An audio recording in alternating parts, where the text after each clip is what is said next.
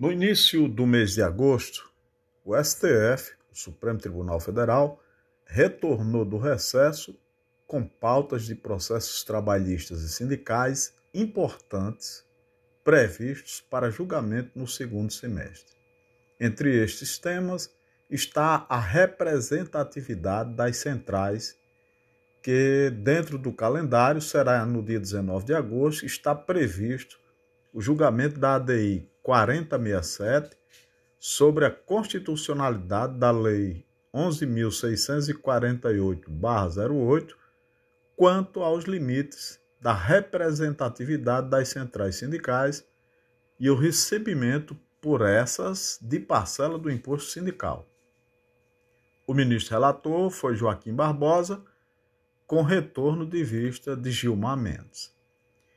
Em resumo e breve análise, a questão central da divergência é a regra que destina 10% do imposto sindical para as centrais. Cinco votos fixaram tese de que a alteração legal não era inconstitucional.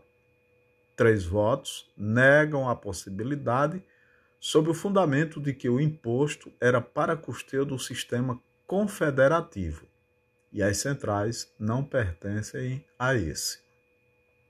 O julgamento teve início antes da alteração da lei que tornou o imposto sindical facultativo. Além disso, é importante lembrar que a parte destinada às centrais somente é repassada das entidades filiadas e não de todo o sistema. Se um sindicato não indica filiação a nenhuma central, o percentual continua na conta salário emprego.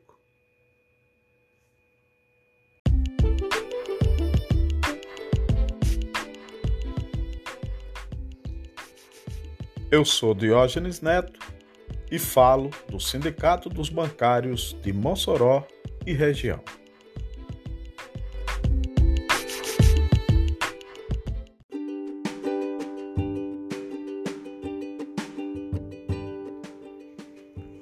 Esta matéria você lê no site do sindicato www.bancariosmossoró.com.